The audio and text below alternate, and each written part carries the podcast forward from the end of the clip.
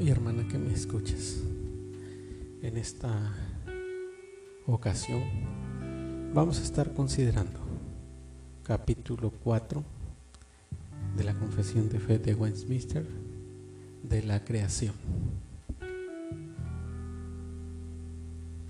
Toda la obra de Dios lo hace en Trinidad. Dios es un Dios trino y uno. Todas sus obras es en Trinidad. La obra de redención lo hace en Trinidad, aunque Él es atribuido al Hijo. Y la obra de guiar a la iglesia lo hace en Trinidad, aunque Él le es atribuido al Espíritu Santo. La obra de creación la hizo en Trinidad, aunque le es atribuida al Padre. Pero Dios hizo la creación, el Dios trino y uno, para manifestación de la gloria de su poder, de su sabiduría, de su bondad eterna, que creó de la nada. Y gloria a Dios. Creó de la nada en el principio el mundo y todas las cosas que en él están, sean visibles o invisibles. Pero Dios lo creó todo de la nada. Entonces, Nadie puede igualar. Igualarse a Dios igualar la creación de Dios. Aunque ahora el hombre, con su arrogancia, cree que puede crear también cosas y que ya no necesita de Dios, ¿verdad? Lo estuvieron alardeando mucho con la famosa clonación, que ya no necesitaban de Dios, dice. Pero dice una ilustración que Dios hizo al hombre del polvo de la tierra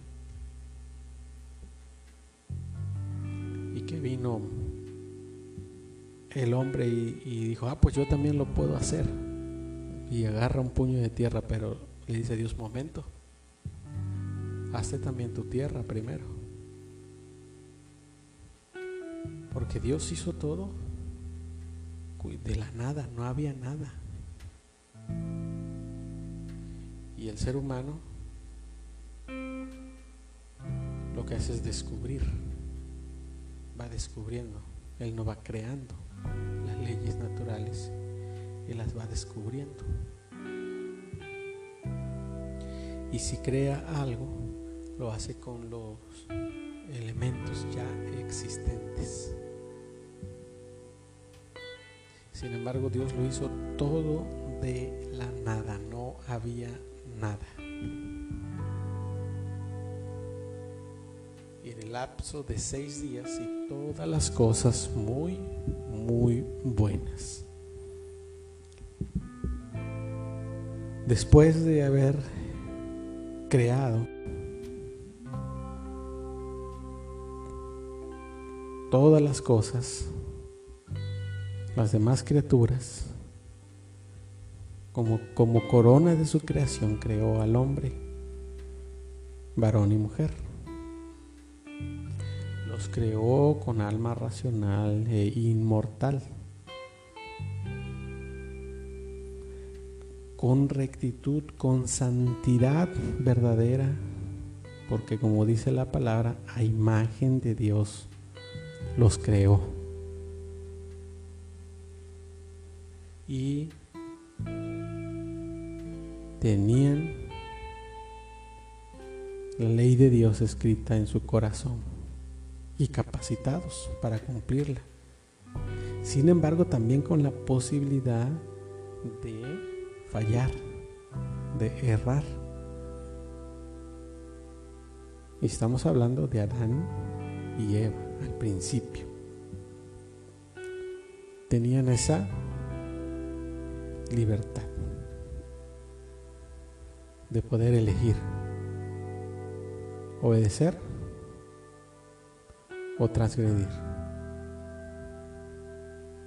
o desobedecer a Dios. Tenían esa libertad de poder cambiar. ¿Por qué les digo que estamos hablando de ellos? Porque después de la caída,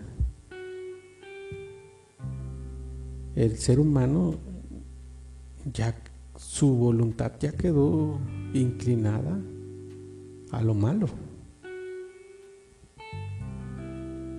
Ya quedó con esa naturaleza corrompida, pecaminosa.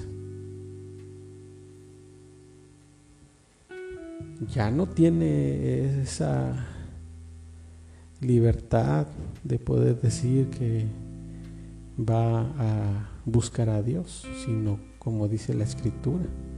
No hay quien haga lo bueno, no hay quien busque a Dios, no hay ni siquiera uno en el libro de Romanos. Ya no, porque después de la caída, su voluntad quedó inclinada hacia lo malo, hacia el pecado. En Adán todavía tenía esa, esa libertad de elegir obedecer o desobedecer. Después de Adán, pues ya está inclinado a la desobediencia. En lugar de buscar a Dios, alejarse de Dios.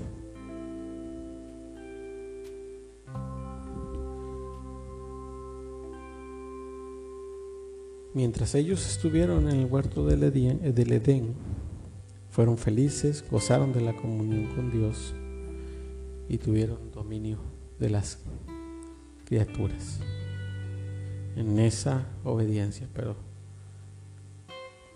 desobedecieron, fallaron. Esa imagen de Dios en el ser humano quedó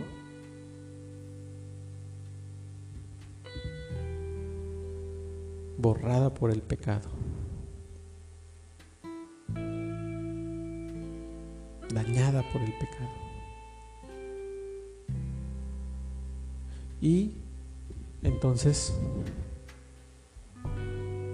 de ahí, después de Adán, pues ya no nace con esa libertad de poder cumplir la ley de Dios o desobedecerla. No, ya nace inclinado hacia lo malo. Entonces,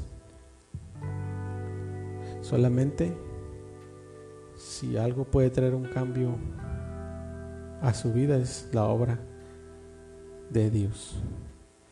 Es por medio de Cristo que la imagen de Dios es restaurada en el ser humano. Solamente por Cristo. Hermano y hermana, eso ha sido todo. Que Dios te bendiga. Amém.